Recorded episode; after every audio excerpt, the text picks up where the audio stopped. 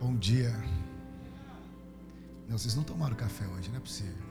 Bom dia. Eu, eu acho muito interessante como Deus. Como Deus é, né?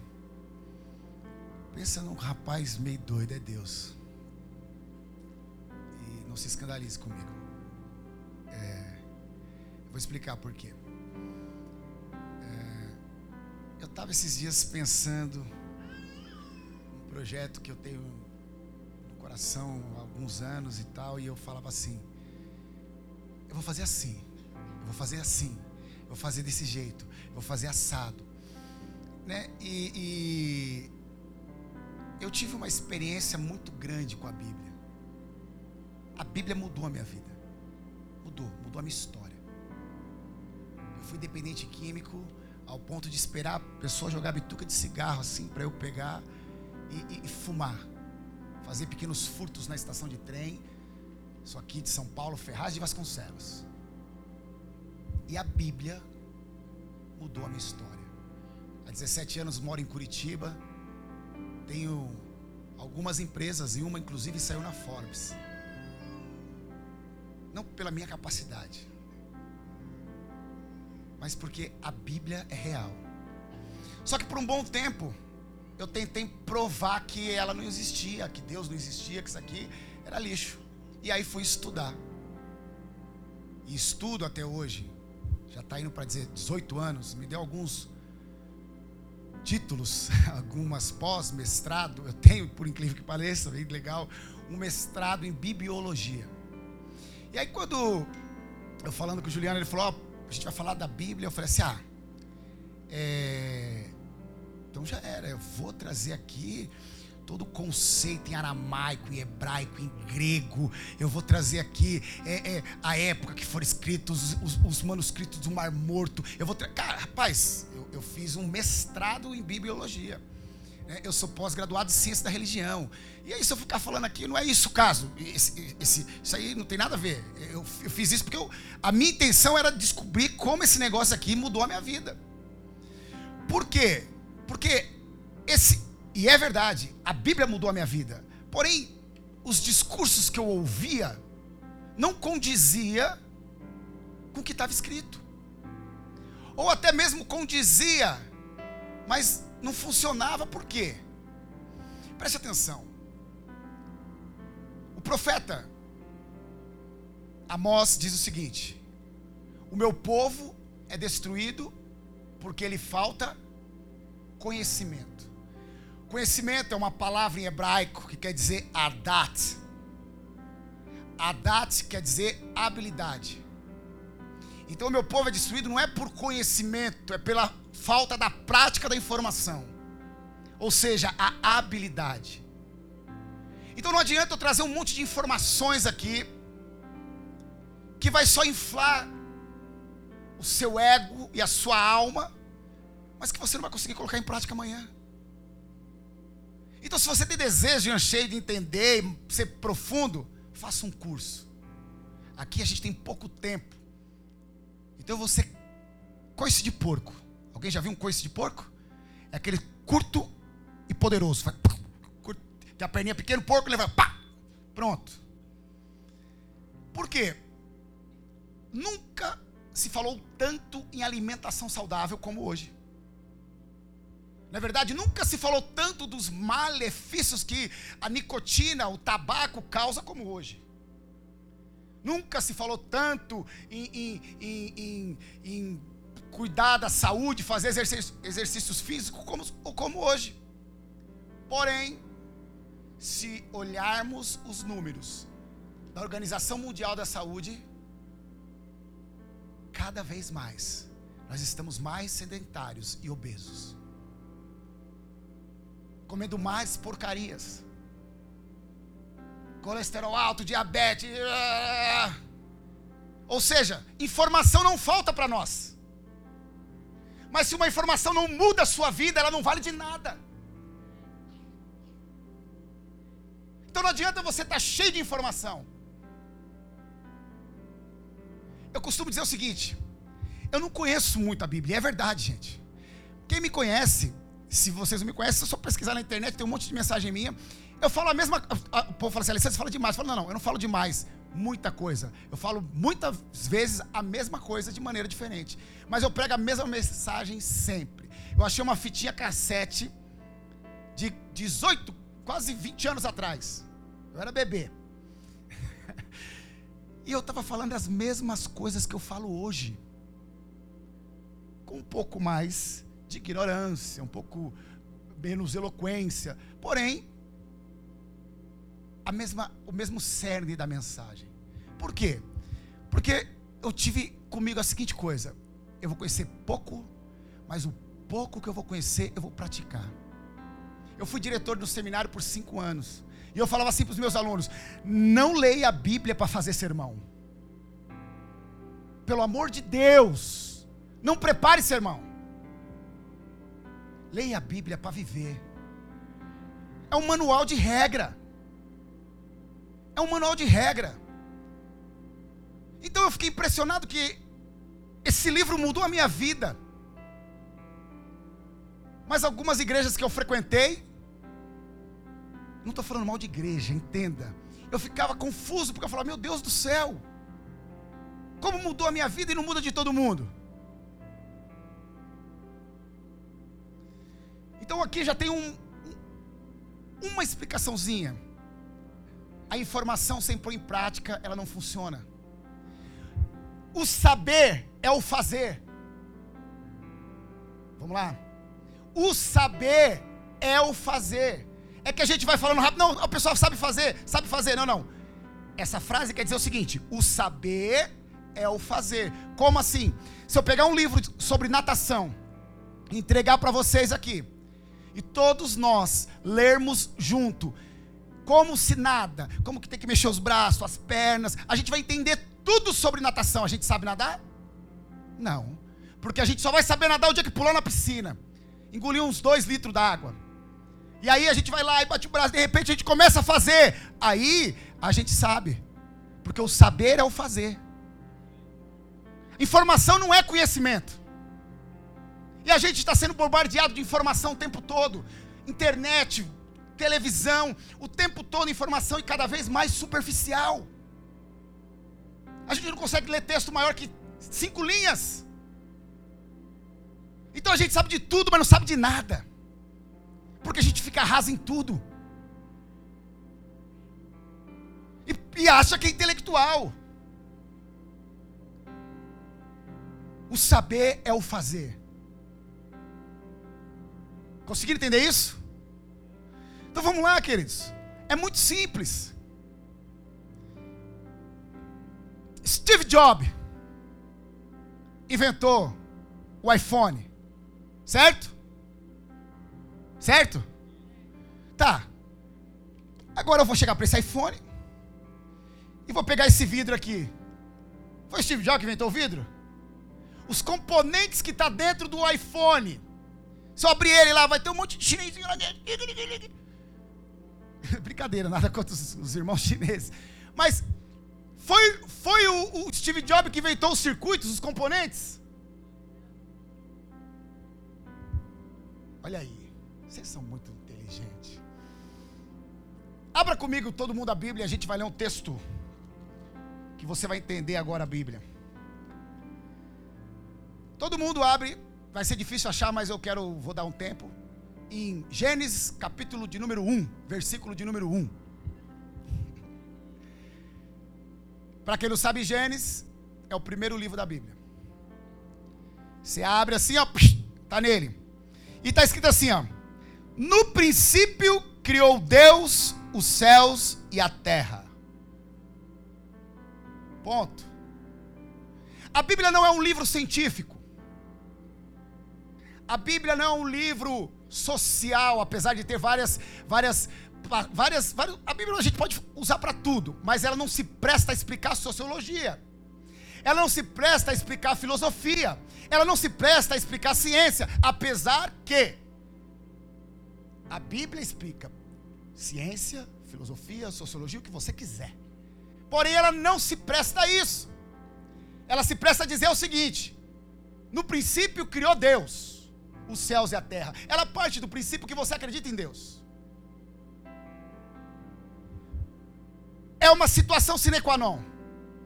Steve Jobs inventou o iPhone. Foi ele que fez tudo, circuito, programação, plástico, foi ele que fez isso? Não. Então Deus criou tudo, tá bom, agora a ciência vai pesquisar. E aí a ciência está pesquisando, está estudando. E aí, a ciência fala que é o seguinte: tudo veio de uma explosão. E aí agora, os Bíblia vai falar, meu Deus, mas é mentira, porque a minha Bíblia diz que foi Deus que falou, haja luz e houve luz.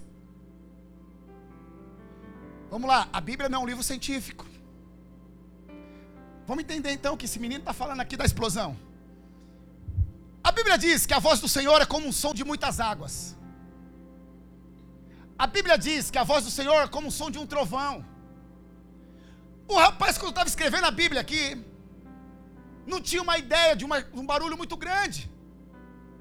Eu estou falando muito grande mesmo para entender que é forte. E o que, que, ele lembrou? Poxa, uma vez eu passei perto de uma cachoeira. Já foram nas cataratas? Já viram cachoeira, o barulho que faz? Barulhão. Um dia ele estava assim, um trovão. Ele falou, meu Deus do céu. Rapaz, a voz de Deus é um barulho desse aí. A voz de Deus é um trovão. A voz de Deus é um barulhão. Se fosse hoje, século 21, ele falar assim: a voz de Deus é uma explosão. A voz de Deus é um Big Bang. Ele disse assim: haja luz. Bom, explodiu. E houve luz. Eu explicar para uma criança de 5 anos de idade que Deus foi lá, pegou o bonequinho, fez um menininho de barro, fechou. A criança vai entender. Agora eu falar para o doutor Drauzio Varela, que, que estuda genoma, genética humana, que escreveu um artigo na Folha de São Paulo outro dia, fantástico, ele vai dar risada na minha cara. Porém, a ciência, estou falando de ciência, queridos. Eu tenho agora, os últimos anos, estudado muito isso aí. Descobriu que todo mundo é restinho de estrela explodida, sabia disso? Que chamaram de poeira cósmicas. E essa poeira cósmica fica no ar. E o nome dessa poeira cósmica aí é átomos. E a ciência descobriu que todo mundo é formado de átomos. De poeira cósmica. A, gente, a Bíblia diz que nós somos formados do quê? Do pó da terra. Pó da terra, poeira cósmica, átomos, alguma semelhança? Porque a Bíblia não é um livro científico. A ciência tem que provar mesmo para nós. E a ciência comprova a Bíblia o tempo todo. A filosofia comprova a Bíblia o tempo todo. Deus não existe. Isso é fato. Eu já falei, quem me conhece sabe disso. Né? Então, eu, eu, eu, eu sou professor de filosofia. E os filósofos que eu mais estudei por mais de oito anos foram os filósofos ateus. Por quê? Porque é o seguinte: eu não preciso mais que ninguém me explique, me convença que isso aqui é poderoso. Não. Porque isso aqui mudou a minha vida e não foi história. Eu estou falando da minha vida.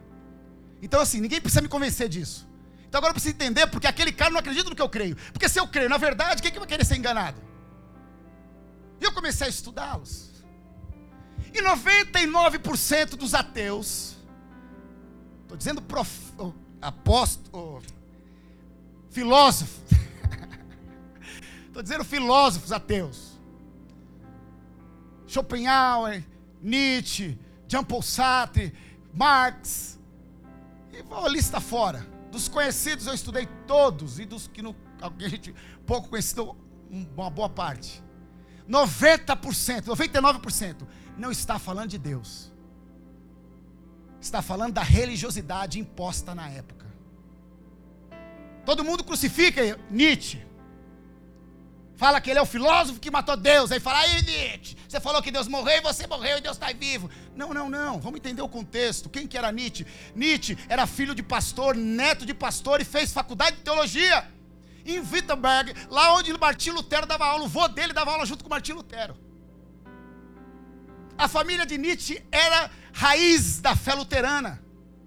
Só que nesse contexto, nessa época, logo quando havia acontecido a ruptura da Igreja Católica. Estava meio secularizado o cristianismo, com algumas doutrinas pagãs. As pessoas serviam a Deus por medo e não porque gostavam. As pessoas é, é, temiam e não adoravam. E aí Nietzsche assim, meu, Deus está morto. E fomos nós que o matamos. Porque matando Deus, a gente não precisa prestar culto a Ele.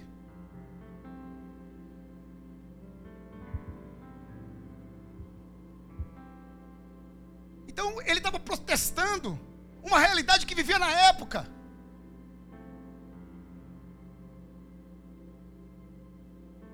Por cento não está falando de Deus. Aí a gente fala assim: por que vocês ficam acreditando na teoria da evolução? Isso é do diabo. Vamos lá, vamos para o grego. Tel, Deus. Oria, observar. Teoria quer dizer observar Deus. Então a teoria da evolução está dizendo o seguinte: como Darwin observou a Deus na criação.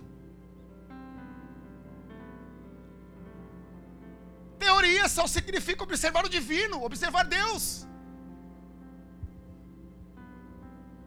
Não existe divisão da ciência, da filosofia e da Bíblia. Porque na Bíblia tem ciência, tem filosofia, tem sociologia, tem o que você quiser. A Bíblia não é a palavra de Deus. A Bíblia não é a palavra de Deus. E alguns teólogos podem querer me crucificar. Porque tem alguns fundamentalistas xiita que falam: não, eu creio até na capa. Bonito de falar. Mas existe um grande problema. Qual a diferença? A Bíblia contém a palavra de Deus, ela não é. E qual a diferença, Alessandro? A diferença, porque se eu falar que ela é a palavra de Deus, eu posso usar ela para te oprimir. Eu posso usar ela para arrancar dinheiro de você. Eu posso usar ela para pagar minhas contas através do seu suor. Porque o próprio Paulo fala assim: agora digo eu e não Deus. Está escrito aqui na Bíblia. A única diferença que faz em conter e ser é essa. Porque aqui pode conter palavra de homem, interpretação de homem. E aí então, se eu vou te oprimir, o Espírito Santo me convence. Olha que a Bíblia diz: não há necessidade que ninguém te ensine nada, porque o Espírito Santo te convence e ele te guiará em toda a verdade. Aí vem um charlatão com mentira para cima de você. Aí o Espírito Santo fala assim: é mentira. E aí só que ele está te convencendo da verdade. E você quer ser convencido da mentira. Por isso que vem crise. Por que, que vem a crise? Porque o Espírito Santo te convence da verdade. E tem muita gente ensinando mentira aí para vocês. E aí fala que a palavra de Deus não pode contestar, é inerrante, é inopena. Ei, ei, ei. A minha vida mudou com um versículo. Vinde a mim, todos vós estão cansados e oprimidos, que eu vos aliviarei. O meu fardo é leve e o meu jugo é suave. Isso mudou a minha história. Eu posso contar N testemunhos. A vida de Martinho Lutero mudou quando ele leu: E o justo viverá pela fé. A vida de Agostinho mudou em um versículo. Eu, por alguns anos, patrocinei uma missão na China, uma missão secreta. E sabe o que eles faziam lá na China? Eles pegavam uma parte da Bíblia, rasgava, dividia em três, porque se pegassem eles com a Bíblia inteira, eles iam perder. Então, eles, cada um ficava com três pedaços de Bíblia. Se chegassem os policiais, ele comia. E eles faziam cultos com um pedaço de papel. Algumas vezes eles rasgavam errado, porque chinês escreve diferente. Rasgavam, ao invés de rasgar de assim, rasgavam de assim. Ficava só com a metade do texto. E milhares de almas eram salvas e transformadas com três, quatro palavras que estavam ali.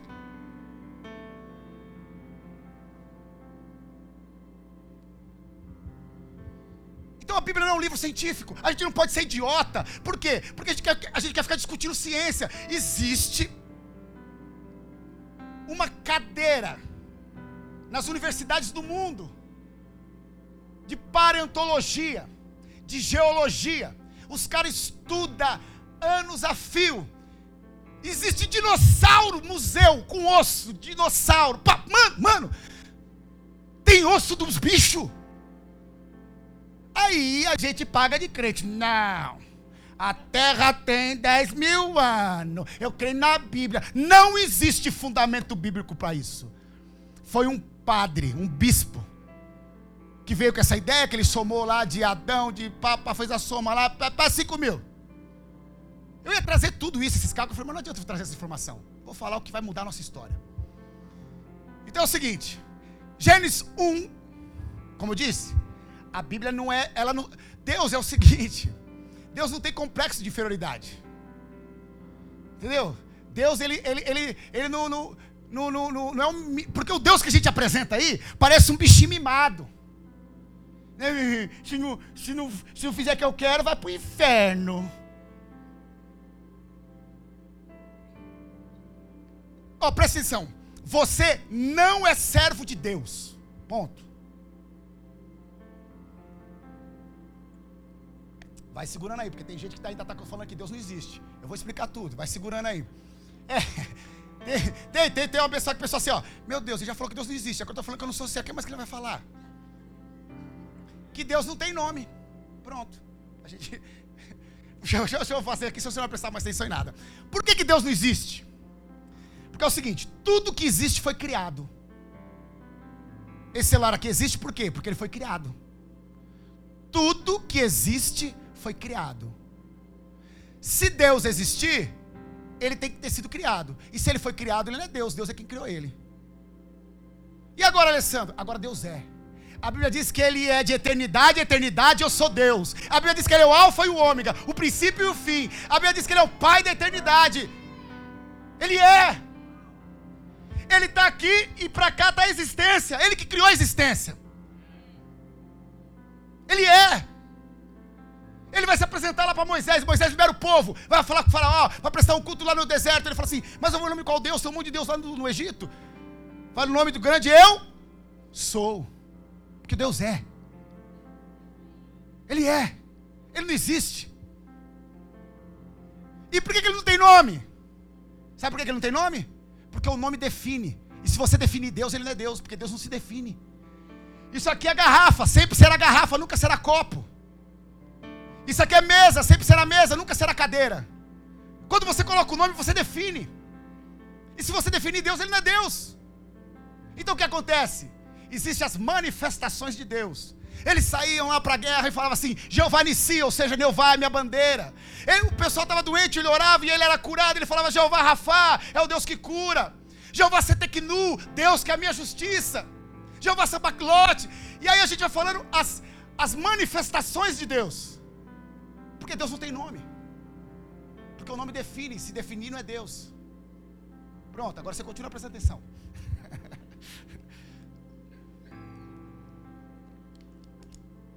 Então é, é simples. Vamos lá, Gênesis 1 diz assim: ó, No princípio criou Deus os céus e a terra. Ponto. Gênesis 2: Tornou-se a terra sem forma e vazia. Deus não criou a terra sem forma e vazia. Isso é uma linha de estudo teológico de pessoas que estudam anos e diz que há um hiato de Gênesis 1 a Gênesis 2 de bilhões de anos, que foi aonde houve a queda de Lúcifer do céu.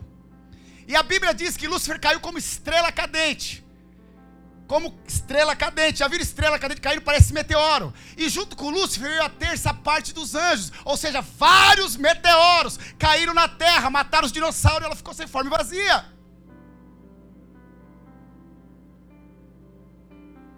Porque se você lá ler Isaías é, é, 14, é, Ezequiel 23, ou ao contrário, que eu não tenho uma memória muito boa, está é, contando a história de Satanás. E diz assim: ó, tu que derribavas as nações, ó querubim ungido. Que nações? Disseste, subirei ao santo monte. Então, segundo alguns teólogos, estudiosos, não é cara meia boca que nem eu não, que lê só três horas de Bíblia todo dia. O cara estuda. Então, no princípio criou Deus os céus e a terra. Gênesis 2, Está escrito assim: e tornou-se a terra sem forma e vazia. Essa é a versão original. Porque Deus não vai criar. Para que, que Deus. Pensa comigo. Deus não tem noção de custo-benefício? Para que, que ele vai criar um negócio sem forma vazia para depois ir lá e criar de novo? Já que ele vai criar, cria bom. Então cai a terça parte, como chuva de meteoro, e mata todos os dinossauros. O que, que a ciência diz que os dinossauros morreram como? Com chuva de meteoro. Que destruiu toda a terra. A Bíblia diz na Gênesis, na criação, fala assim: e saiu da água todos os animais que rastejam e que voam. O que, que Darwin falou? Lembra a célulazinha? Né? O nosso problema é que a gente quer discutir com o cara que está estudando. Uma cadeira na faculdade que estuda isso. O cara fala assim: está aqui, ó, estudando carbono, estudando não sei o que, estudando o, as explosões. Vai descobrir: a Terra tem 4 bilhões e 5 milhões de anos. Agora vem comigo. E o que, que importa isso? Tem 4 bilhões, 300 bilhões, 500 bilhões, 200 bilhões. O que, que isso importa para mim e para você? O que, que isso vai mudar na minha vida? A Terra tem 500 bilhões. Ai, ferrou, agora tem 500 bilhões. O que, que eu faço agora? Estou entendendo? Eu tô falando. A Bíblia não é livro científico, ela não quer explicar ciência. É você pegar uma revista quatro rodas, que mostra os carros, e querer abrir uma quatro rodas e arrumar o motor de um carro. A Bíblia está contando o quê? A Bíblia é o quê? É um manual de vida. Segue o que está aqui e a sua vida vai ser transformada. Tá, mas eu quero saber como funciona meu coração. Vai estudar, vai fazer uma faculdade, vai ser um cardiologista. Tá, eu quero saber como que funciona o cosmo. Vai estudar. Vai ser, vai, vai ser um, um astronauta, vai ser um, um. Você quiser. Eu quero saber como funciona Deus. Leia a Bíblia. Porque a Bíblia fala de Deus. Ciência tem os homens para explicar. Lucas era médico. Evangelho de Lucas. Ele era médico. Ué, e andava com Jesus. Andava? Não. Andava com Paulo. Tá vendo? Se eu ficasse quieto aqui, a gente ia passar batido. E por que, que Paulo andava com o médico? Ele não é nome de Deus. É assim, ó. Você quebrou um braço. Você faz o quê? Quebrei o braço. Ai meu Deus, eu quebrei o braço. Olha aí, pastor, pelo amor de Deus. Não, você corre no ortopedista, engessa. Não que não possa curar, eu já tive, eu já vivenciei isso. Né? Eu, eu, eu já uma outra hora, conta para não ficar muito longo. Mas assim, é, você está aí com uma dor na barriga. Uma dor, você vai lá num gastro. Não é isso? Aí você está passando uma depressão violenta, você está passando um, um problema psicológico, você não vai no psicólogo porque isso é demônio. Ei! Então não vai o médico mais. A ciência está aí para nosso benefício. Deus usa pessoas para abençoar pessoas. Deus pode usar um médico para te curar e Deus pode usar um pastor para te curar. Vai lá, você quer operar, você vai, vamos, ah, vou operar meu coração. Chame meu pastor para me operar, é isso que você vai fazer? Não. E você acha que Deus não vai usar a mão dele para fazer aquilo? Vai. Porque Deus não tem complexo de inferioridade. Tá, você está cafifado que nós não somos servos de Deus. Então vamos lá. Quem aqui tem filho? Eu tenho duas joias preciosas. Aí você foi lá para sua esposa e falou: amorzinho, vamos fazer um filho para servir a gente? Fazer um filho para lavar a louça, para limpar o carro, para cortar grama, já que a gente está bem, vamos fazer? É isso que você fez? Não. Não. E se foi, pelo amor de Deus, não conte para ele. É o seguinte: Eu quero que meu filho vá aonde eu não fui. Eu quero que os meus filhos tenham o que eu não tive. Eu sirvo meu filho. Sempre vou servi-lo. E agora eu estou todo orgulhoso, orgulho santo se existir. Porque meu filho está indo jogar bola na Europa. E ele gosta de jogar bola. Gosta de jogar futebol. E ó, meu filho está indo jogar bola. Por quê? Porque quando meu filho se dá bem, eu sou glorificado. Que pai que não fica orgulhoso? Ah, meu filho é jogador. Ó, meu filho é engenheiro. Ó, meu filho é pastor. Ó, meu filho é o carrão do meu filho. Porque quando meu filho se dá bem, eu sou glorificado. Se eu, que sou um vagabundo, consigo amar o meu filho a ponto de servi-lo, mesmo quando ele pisa na bola. E olha que ele pisa, hein? Quem dirá Deus? Se vós sois maus, saber dar boas dádivas ao vosso filho, quem dirá Deus, o Pai Celestial? Está na Bíblia. Então nós somos filho de Deus e servo do nosso irmão.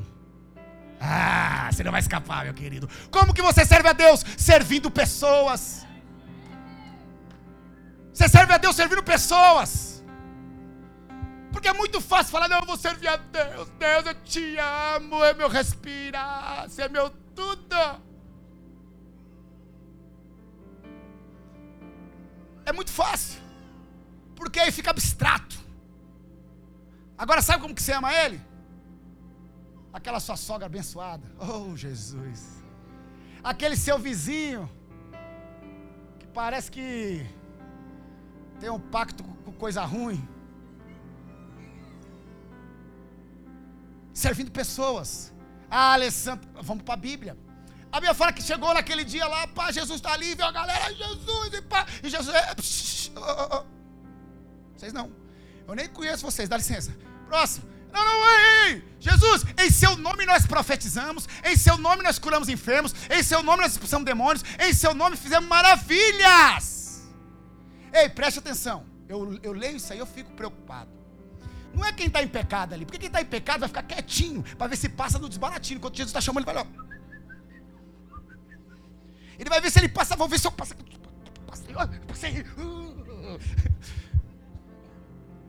Não. Não é budista que fala aí, porque ele não curou em nome de Buda, de Alá. Está falando Jesus em seu nome. Está falando aqui de crente ativo. E não é qualquer crente, não. É aqueles power que faz maravilha, cura, pá. E ele falou assim: nem te conheci. Mas como assim não me conheceu? Porque eu tive doente e não fosse me visitar. Eu tive preso e não fosse me visitar. Eu tive fome e não me desse de comer. Tive nu e não me vestisse. Mas quando Jesus você fez isso? Quando? Pai, Jesus, você não tá, não, você não fez não, foi não. Se Jesus tivesse nascido hoje, no século 21, a igreja não deixava ele morrer. Deixava não. Você está doido? Matar o filho da irmã Maria? Rapaz, irmão José, dizimista fiel, empresário da igreja, irmã Maria do ciclo de oração. Mata o menino, não. O menino é homem de Deus. Segura Jesus, ninguém mata, não. Vai matar o menino, rapaz, homem crente, homem de Deus, vida certa, trabalhador.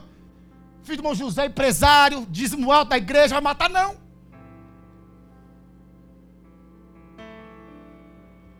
Se Jesus está aqui, não mata.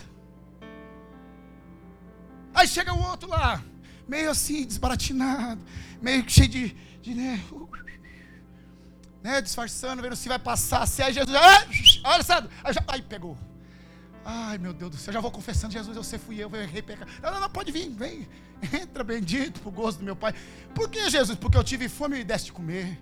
Tive sede e me deste de beber. Tive preso e fosse me visitar. Eu tive nu e me cobriste. Quando, Jesus? Quando fizeste para eles, para um dos meus pequenininhos, fizeste para mim. A gente serve a Deus servindo pessoas, porque Deus usa pessoas para abençoar pessoas. Olha lá, eu quero um, alguém para me ajudar aqui rapidinho. Eu vou explicar um texto para vocês que vai, vai, vai. Alguém, por favor, um voluntário, rapidinho.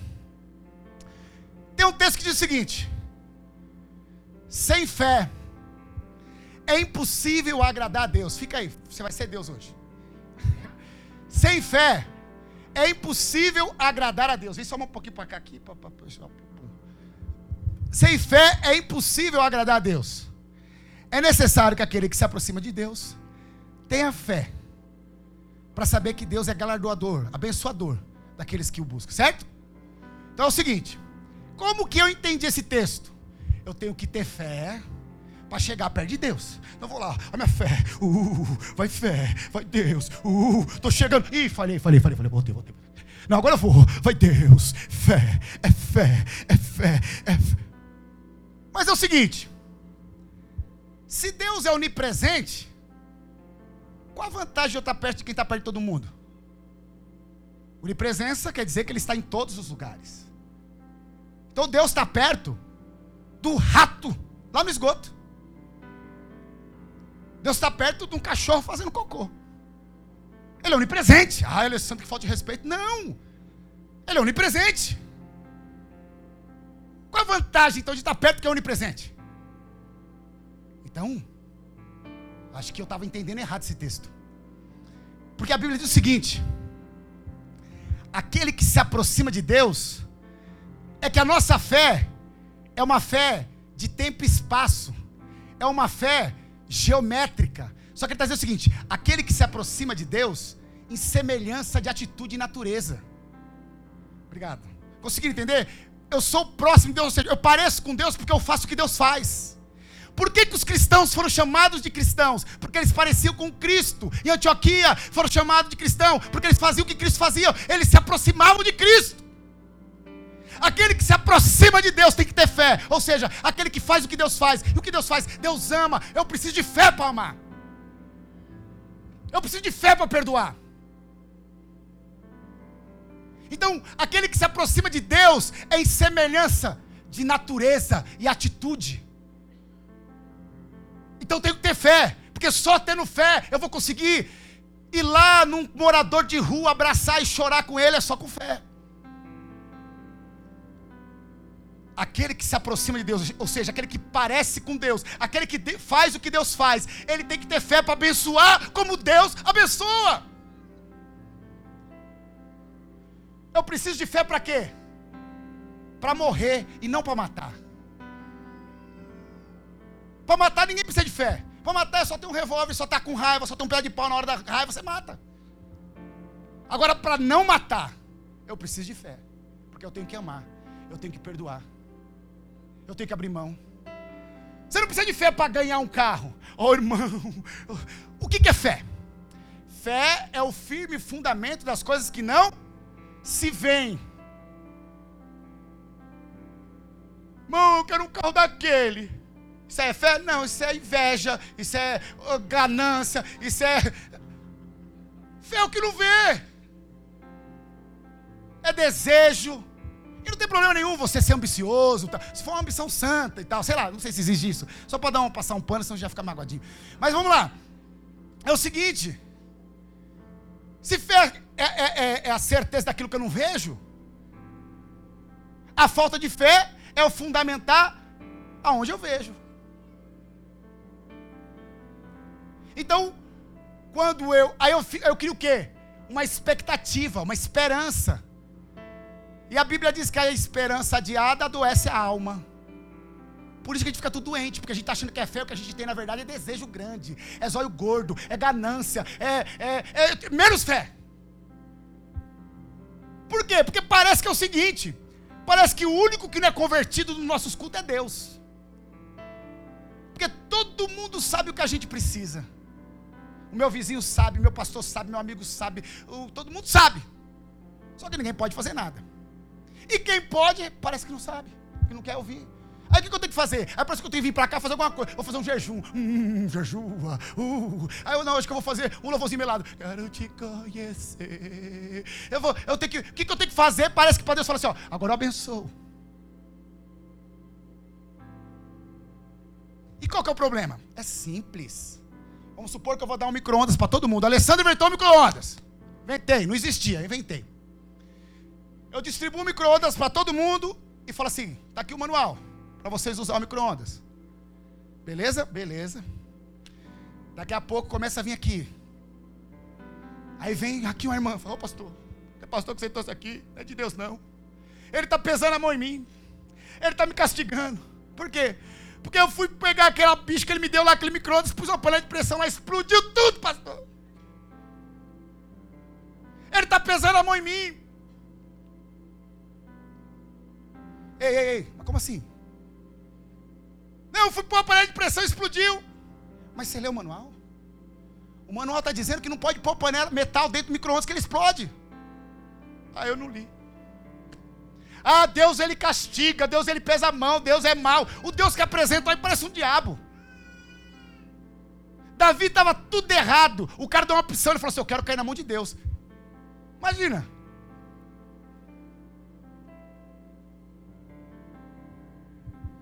Se nós não fazemos filho para nos servir, Deus vai fazer? Não, Ele nos serve o tempo todo. Deus é o servo mor. Ou já chegou um carnezinho de oxigênio na sua casa? Ó, esse mês você respirou. Qual que é o problema então? O problema é bem simples. E aí, eu estava sentado e tive uma semana abençoada. Conversei com alguns casais jovens. E eles estavam vivendo uma situação que eu falei assim: Meu Deus do céu. Primeiro eu falei assim: Meu Deus do céu, eu não consigo ajudar. Eu não tinha como ajudar, eu estava já angustiado que eu não sabia como ajudar, não dormi, verdade, eu não dormi pensando, falei, meu Deus do céu, como que eu vou ajudar? Por quê? Porque eu cheio dos meus conhecimentos, e técnica, e pai, curso de coach, pum, faz assim que faz assado, e papapá. E aí, vem um outro pior ainda. Falei, meu Deus do céu, cara. E aí eu fiquei, meu Deus, o que, que eu vou fazer? Eu não sei fazer. Eu não sei como, não tenho como ajudar. Não tinha. E eu todo nas minhas intelectualidades, pá. E eu falei, agora?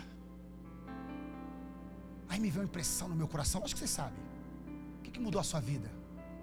E aí eu já bati, a menina, eu, pá, bati na mesa, para de chorar! Para de chorar! É o seguinte, você quer mudar a sua vida? Quero. Então vira crente.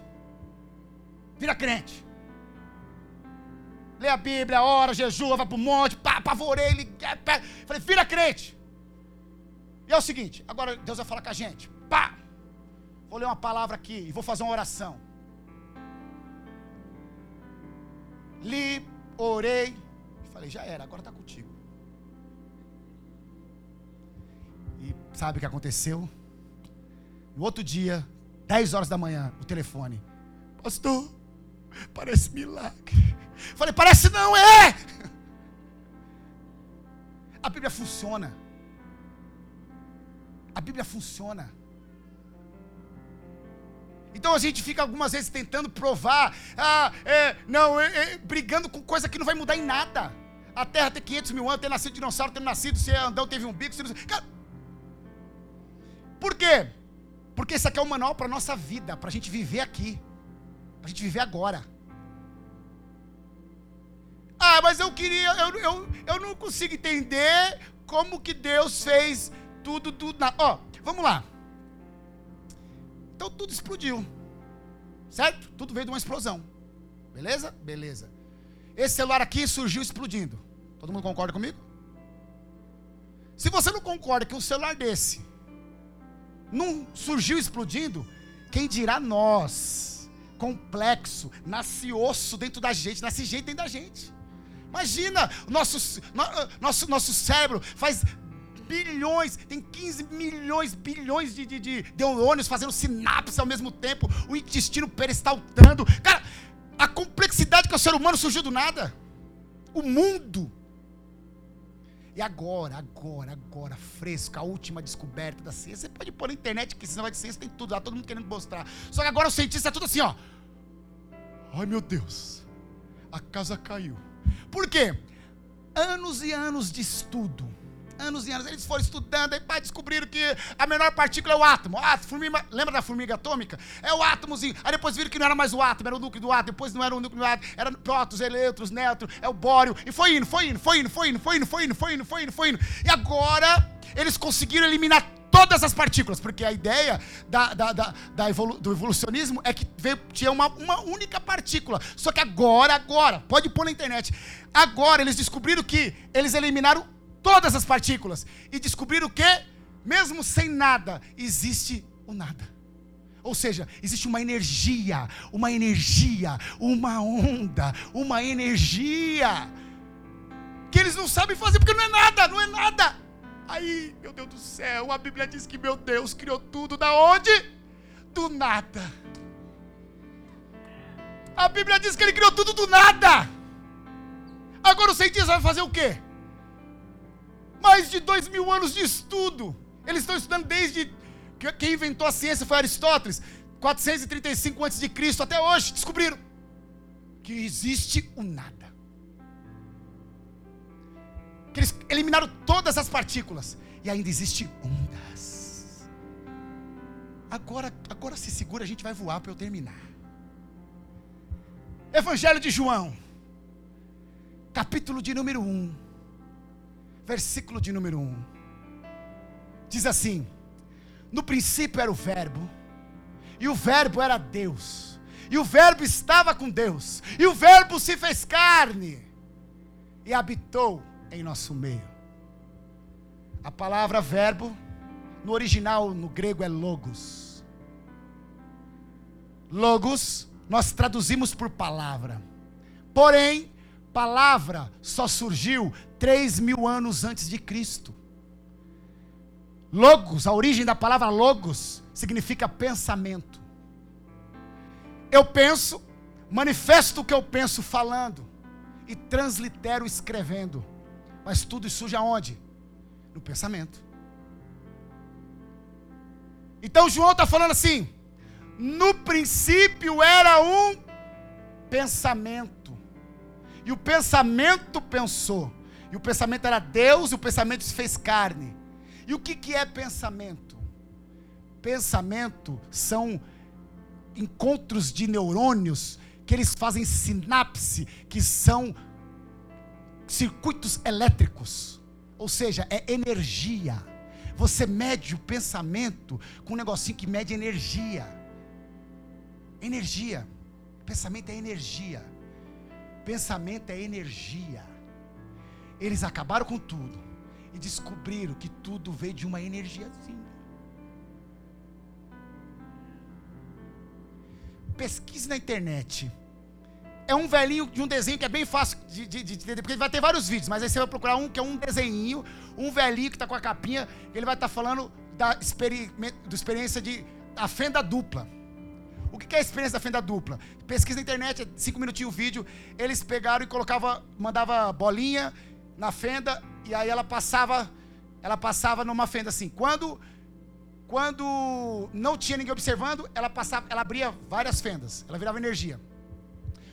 É um resumão para você pesquisar na internet. Aí colocaram uma câmera assim, ó. Aí quando quando estava sendo observado, o que, que aconteceu? virava matéria. Quando não estava sendo observado, virava energia. Então o que, que a ciência descobriu? Que a matéria só se torna matéria se tem um observador. Conseguiram entender isso? Matéria só é matéria quando está sendo observado. Um exemplo. Todo mundo dormiu numa cama. Cadê sua cama? Ela não existe, porque você não está olhando para ela. É loucura. Mas isso, isso, é ciência. Se você pôr na internet, você vai ver isso. A fenda dupla. Aí é o seguinte: mas o que é legal disso? Se matéria só existe quando está sendo observado, quer dizer que existe um observador maior que está olhando o tempo todo. E agora olha a outra loucura. Eles foram pegando e foram indo para o átomo, abrindo. Então, se você pegar um, um, um, microscópio eletrônico potente, e você vai olhar que dentro do núcleo do átomo, sabe o que, que tem lá? Nada. Energia. Então, se tudo é formado de átomos, quer dizer então que no contexto microscópico, nós somos só energia. E aí, façamos um homem, a nossa imagem, conforme a nossa semelhança. Sabe o que nos iguala a Deus? A nossa energia, ou seja, a nossa nosso raciocínio, o nosso intelecto. O primeiro ser humano, segundo a história, surgiu lá na África. Imagina. O ser humano é um bicho frágil. Só você comparar. Imagina na África, todo mundo queria. É, é, é, o ser humano é só uma presa fácil. Ele não tinha garra como leão, ele não tinha chifre como touro, ele não, não voava como a águia, não, era, não nadava como crocodilo. Se ele se escondesse numa moita, tinha uma cobra, mordia ele, um, um, um mosquitinho da dengue. Agora olha que loucura. Anos depois, nós somos o topo da cadeia evolutiva. Como uma espécie tão frágil como o ser humano conseguiu dominar o mundo? Por que não foi o leão que dominou o mundo?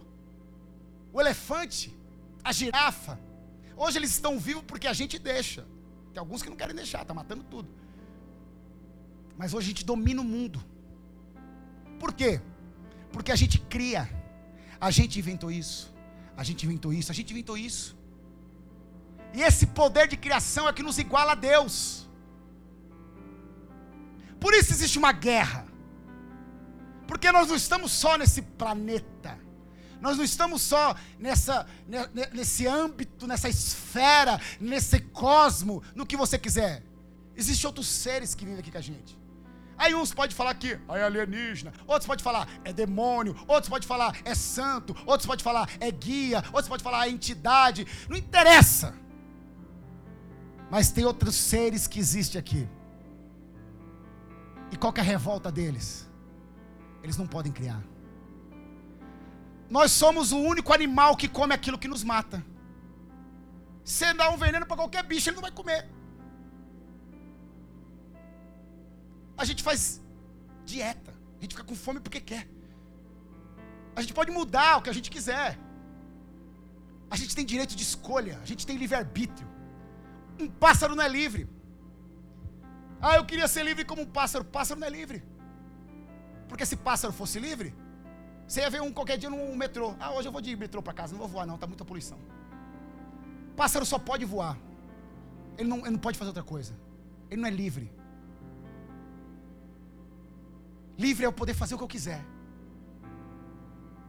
Até eu fazer uma história que, que o diabo matou Jesus. Eu posso fazer, eu sou livre. Deus nos deu a liberdade para fazer o que quiser. Isso nos iguala a Ele. E aí essas outras energias, forças, demônio, satanás, o que você quiser colocar o nome, faz de tudo para quê? Para nos prender, para tirar nossa liberdade, dizendo você não pode. Não, isso não dá. Põe, põe metal no micro-ondas. Escute. A Bíblia é um manual de vida.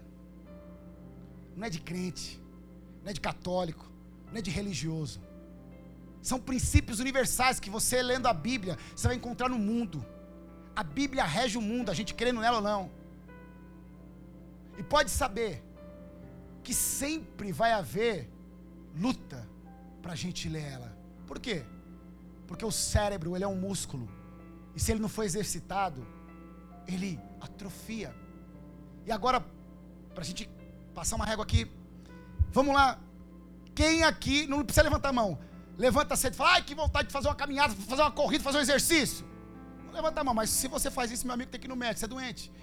Isso não é natural. A gente tem preguiça, ninguém, pô, meu Deus, fazer caminhada, corrida, exercício, não é natural. A gente quer descansar, quer sentar no sofá. Só que a gente tem que ter um empenho. Se o cérebro é um músculo, também vai haver essa preguiça de exercitá-lo. Só que o saber é o fazer. Então não adianta a gente receber um monte de informação aqui que não vai mudar nada. Que, ah, não, tem 5 mil, tem 2 mil, tem mil, tem mil. E aí, a gente não faz o básico. E para a gente finalizar, eu quero fazer o básico aqui. Olha que loucura.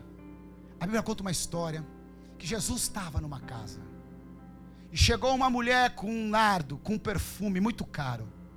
Essa mulher chegou, ajoelhou nos pés de Jesus, quebrou o vaso, quebrou e jogou perfume nos pés dele. E a Bíblia conta para nós que um homem chamado Judas, discípulo de Jesus, olhou e falou assim: essa mulher está doida, porque você não pegou esse nardo. E a gente vendeu por 300 denário e ajudava os pobres.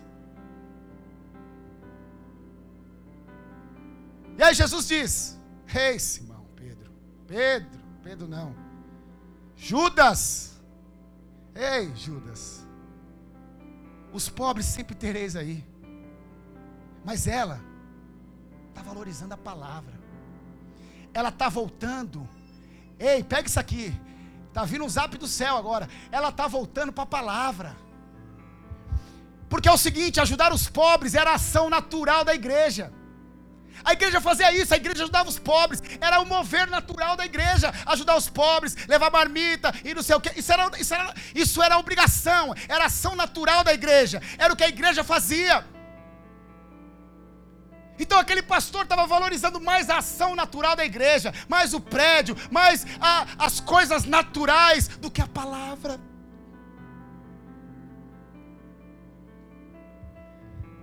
Ela colocou tudo que ela tinha ali na palavra. 300 denários quer dizer que era um ano de trabalho. E um ano quer dizer que levou tempo. Ou seja, ela investiu tempo na palavra. Algumas pessoas chegam para mim e falam assim: Ai, Alessandro, eu acabo de pregar, põe a mão na minha cabeça aqui, ore por mim, que eu queria ter uh, essa, essa, esse seu dom. Eu quase dou um tapa na orelha, não dou porque eu sou educado, eu até oro. Mas não é dom, não. Eu já li mais de mil livros. Eu já li a Bíblia mais de 36 vezes inteira, sem contar as... Sei alguns livros de cor. Pedro e Paulo eram dois homens de Deus, violentos. Paulo era um erudito. Paulo era um filósofo, era um teólogo. Quantos livros Paulo escreveu? Treze. E Pedro? Dois. Por quê? Porque Deus usa aquilo que você põe para Ele usar. Eu recebi um chamado logo quando me converti. Recebi uma profecia e falou assim: Você vai ser um pregador de multidões. Eu vejo você pregando para multidões e papapá, papapá. Sabe o que, que eu fiz? Fui estudar. Davi fala assim: Uma coisa pedi ao Senhor, e deitei na rede, peguei uma água de coco e fui tomar para dormir. É isso? Não. Uma coisa pedi ao Senhor, e a buscarei. Você vai para uma faculdade, sem saber amarrar um sapato, chega lá, você recebe o que? Informação. Você recebe palavra. Aí aquelas palavras que você recebeu, aquelas informações que vocês receberam, você faz o que? Constrói um prédio. Você vira um engenheiro. Aquelas informações que vocês receberam, você abre uma pessoa e vira um médico. As informações que vocês receberam, você constrói um carro. Escute. Aqui está a informação para você ter uma vida perfeita, uma vida de paz, uma vida de alegria, uma vida de gozo, uma vida feliz. Está aqui, ó. É o manual da vida. Deus deixou um manual. Por isso que a gente não consegue entender santidade. Por quê? Porque a gente está lendo Bíblia para pregar para os outros. A gente está lendo Bíblia para fazer discurso. Mensagem bonita, cheia de frase de efeito. É o seguinte: o escritor aos Hebreus, ele diz assim: segui a paz com todos e a santificação, sem a qual ninguém verá Deus. Ele não diz sem a qual você não verá Deus. Ele diz ninguém. Porque o texto ele começa falando assim, ó, ó, ei, vocês estão cercados por uma nuvem de testemunha, se, não se embarace com o pecado, siga olhando para o autor e consumador da vossa fé, que é Jesus Cristo, e parará. Ele, então ele vem falando de terceiro. Porque o único caminho para eu ver a Cristo, e eu já preguei isso, falei, irmãos, você tem que ser santo, é o único caminho para ver Deus. Ele disse, sem santidade ninguém vai ver Ele. Só que eu estava enganado. Porque o caminho para ver Deus é um Cristo. Ele diz: Eu sou o caminho, a verdade e a vida. Ninguém vê ao Pai a não ser por mim. A Bíblia diz: pela graça sois salvos. Isso não vem de vós, é dom de Deus. Não pelas obras, para que ninguém se glorie.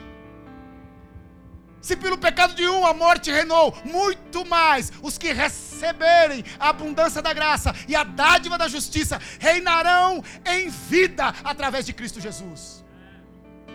Então a minha santidade não traz benefício nenhum para mim. Por quê? Porque o benefício eu recebi na cruz do Calvário, quando ele morreu. Eu não preciso mais que ninguém me ame, porque todo amor eu já recebi dele. E agora? Agora eu tenho que amar, porque como eu recebi dele, agora eu vou mostrar para você, porque eu só me santifico quando eu vejo Deus. Que santidade eu vou ter sem ter visto Deus? A santidade dos meus esforços. Eu só posso me santificar quando eu ver Ele. E aonde eu vou ver Ele? Na vida do meu irmão. Por isso que ele diz: seguir a paz com todos é a santificação, sem a qual ninguém verá Deus. Santidade não é para eu ver Deus, santidade é para Deus ser visto em mim. é para Deus ser visto em mim. Porque se Deus é energia, se Deus é matéria, e a energia dele está em mim. Se Deus é espírito, a Bíblia diz que Deus é espírito. Então, como que Deus vai ser visto? Agora, vocês vão entender o que é a Bíblia. Vamos supor que você vai trabalhar numa empresa. Você vai chegar numa empresa. Você nunca teve lá. Eles vão te dar um manual de como funciona. Tem um manualzinho. Pra você saber como que funciona. Mas passou um tempo que você começou a conviver. Você criou um relacionamento. E aí não precisa mais de manual. Ou você que é casado há muito tempo, tem lá na geladeira o um manualzinho de que tem que fazer ou não. Quem é casado há muito tempo, só de pensar o outro já sabe. Só de olhar. Porque você tem intimidade. Você tem um relacionamento. E Deus, Ele não quer ser reconhecido pelo seu poder. Ele quer ser conhecido pela comunhão, pela relação. Se eu mostrar a foto aqui do Donald Trump, todo mundo fala assim: Eu conheço. Mentira. Você reconhece. Você só conhece uma pessoa quando você tiver um relacionamento com ela. Quando você viver com ela. E aí não precisa mais de manual. Então Deus mandou a Bíblia por quê? Porque o povo estava afastado dele. Então não tinha relacionamento, então ele tinha que mandar Cuba. Oh, mano, funciona assim, ó. Você está morrendo por causa disso. É, isso aqui, isso está acontecendo isso aqui, pá, e tal. E aí até parece que Deus não deu uns carrascos no Antigo Testamento, mas não é. Porque Deus se revela da maneira que a pessoa vai entender. Pensa, era um bando de escravo, vindo, acostumado com o Senhor, apavorando, mandando. Vai vir um Deusinho. Ai, meu lindinho. Ah, lindo. Você acha que, você acha que o povo ia querer esse Deus? Deus ele é contextual. Gente, eu estou te falando, Deus, Deus ele é moderno, para frente. Então ele se revela como? Ah, Alessandro, ai, você já está demais. Então vamos para a Bíblia. Uma vez a Bíblia diz que Deus vai chamar um homem chamado Samuel. E aí ele está dormindo na casa de Eli. E aí fala assim, Samuel. E aí ele levanta e fala, Eli, pois não, Eli, o que está acontecendo? Não, não te chamei não. Ele volta a deitar. Samuel, isso aconteceu três vezes. Aí quando ele volta, ele fala assim, ah, escute. Quando você ouvir essa voz de novo, Fala assim, fala a Deus que teu servo escuta. O que isso está nos ensinando? Que Deus fala com o que é comum para nós. Samuel conhecia a voz de Eli. Deus não chegou para ele e falou assim: Samuel. Ele já falou: opa, esse aqui é Deus, porque Eli eu conheço. Não, ele falou com o que ele já conhecia, com o que era natural. Alguma vez está esperando Deus vir aí rodando, voando, numa nuvem. Né? E não, ele está gritando, você não está ouvindo. Porque ele fala o que é comum, o que é natural. Então, naquela época, quando Deus se revela no Antigo Testamento, se revela por quê? Porque era um povo escravo, uma mentalidade escrava. Então ele vem meio pá, meio pum, mas aí o tempo vai passando. As coisas vão mudando, as coisas vão evoluindo. Ele vai se revelando. Ele vai aparecendo a um ponto de depois ele chegar aqui e pum, veio em carne. Por quê? Ele deu aqui o manual. Não tínhamos um relacionamento? Ó, funciona assim. Não resolveu. Resolveu, é. Rapaz, o negócio não tem jeito. Aí vem Abraão, vai lá, pisa na bola, depois vai Moisés. Ah, vou acabar com tudo, vou acabar com tudo, acaba com tudo, mano de luva, vai na arca, vai lá, Noé, chapa, toma vinho, fica pelado. Mas, meu Deus do céu, todo mundo tá. Ninguém vem sanção. Cara, todo mundo era mancado. Falou, quer saber uma coisa? Vou acabar com esse negócio aí. Isso aqui é segredo que eu estou dando para você. É a história que aconteceu lá no céu. Vou acabar com esse negócio aí. Porém, Jesus falou: não, não, não, espera aí, espera aí, espera aí, acaba não, acaba não. Eu vou lá ver qual que é. Eu vou lá ver como que funciona lá embaixo. Porque aí a gente pode acabar. Porque só sabe quem é que, tem, que é dor de dente, quem teve dor de dente. Então eu vou lá ver. E aí ele desce aqui, irmão. E ele começa a viver. E aí o que aconteceu? Você já sabe a história. Traíram, venderam, mataram, penduraram numa cruz, zoaram, cara. Aí ele chega lá, cara. Tá vendo aí, Jesus? Falei para você, os caras é fera. Não, pai. Pai, agora eu entendi. O negócio ali é complicado. Ser crente ali é, é difícil. Ser crente ali, Guarulhos, ali em São Paulo, meu Deus do céu, o bicho pega. É complicado, pai. E eu falei que é o seguinte: que a gente não vai deixar eles só nisso aí, não, porque gente, eles não entraram sozinhos nessa, a gente que criou eles. O que, que você falou, meu filho? Eu falei que é o seguinte: você vai lá, ó, Espírito Santo. Você vai descer lá. E vai guiar ele em toda a verdade. A gente já mandou o manual, que é a Bíblia Sagrada. E agora vou mandar um auxiliador, um ajudador. Quem? O próprio autor. Ele vai guiá-los ali. Ele vai levar eles na verdade. Ele vai conduzi-los. Aonde isso, Alessandro? Na Bíblia. Ei, não se turbe o vosso coração. Credes em Deus e também em mim. Na casa de meu pai há muitas moradas, porque se não fosse assim, não vos teria dito, eu vou e vos vou preparar lugar. Para quando ele vier. Olha que loucura. E ele diz assim: Mas não os deixarei órfãos. Enviarei para vocês o Consolador, o Espírito da Verdade, que o mundo não pode receber, mas ele estará em vós e habitará em vós para sempre. Por quê? Se coloque de pé, queridos. Por que isso? Porque é o seguinte: aqui, ninguém que está aqui pediu para nascer. Você não é um projeto seu.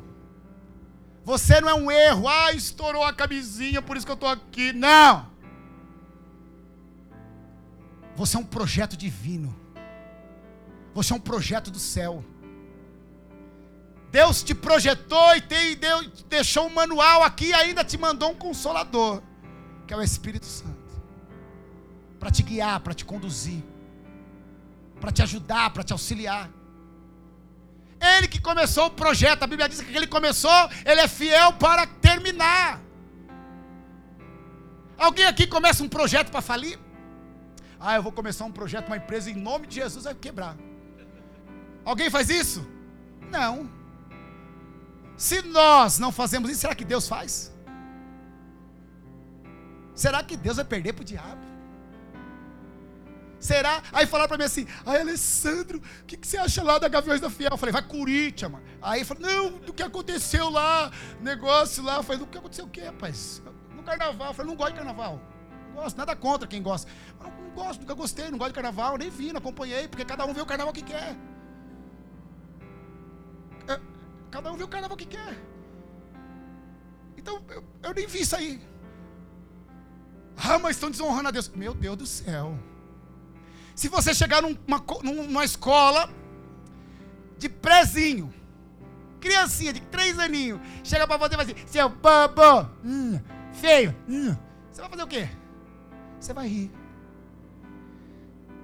Meu Deus, se eu tiver um Deus que eu preciso defender ele, eu não quero. Eu não quero. Não quero. Eu não quero um Deus que eu preciso defendê-lo. Porque meu Deus não tem problema de autoestima. Ele não tem problema de complexo de inferioridade. Se fizeram aquilo, é porque nós estamos mostrando um Deus fraco. Porque quem mostra Deus aqui na terra é a igreja. Sou eu. Por isso que eu me santifico. Por que, que então todo mundo não está dentro das nossas igrejas? Porque se, a, se nós conhecemos o caminho para chegar até Deus, a ciência busca Deus. 90% das religiões buscam Deus. E nós batemos no peito falando que nós sabemos o caminho de chegar até Ele. E por que, que as igrejas evangélicas estão cheias? Que Deus que a gente está mostrando aí fora? Qual é o Deus que a gente tem apresentado aí? Seguir a paz com todos é a santificação, sem a qual o mundo não verá Deus. A sua santidade mostra Deus para o mundo. Mostra Deus para o seu patrão, para o seu funcionário, para o seu professor, para o seu aluno, para o seu marido, para a sua esposa.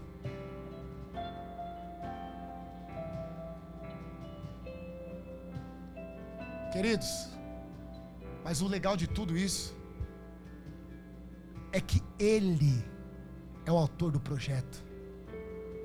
Ele deixou o manual.